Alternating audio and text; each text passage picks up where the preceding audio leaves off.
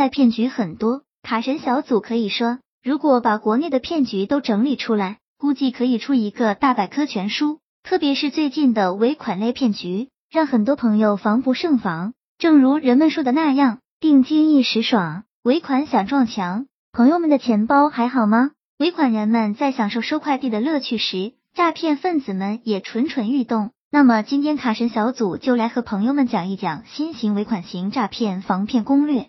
朋友们一起来看看详细内容吧。带着新型诈骗套路伺机而动。特别是以产品质量问题赔付诈骗的套路，配合着双十一、双十二伺机而动。第一步，客服来电预赔付，通过非法渠道获取客户网购信息后，诈骗分子假冒商家客服来电，以商品质量问题与双倍赔付为由，获得受害人信任，骗取其网银账户或第三方支付账户名称、密码以及验正码。第二步，假装操作失误，售后客服再次来电。声称在转账时操作失误，金额多输入一个零，希望受害人如数返还收到的钱。受害人确认收到一笔金额到账的信息，便好心将钱还给售后客服。第三步，赔款变贷款，受害人成功转账后，却收到贷款业务办理成功的短信。短信显示收到的赔付款，其实是诈骗分子利用非法获取来的受害人个人信息。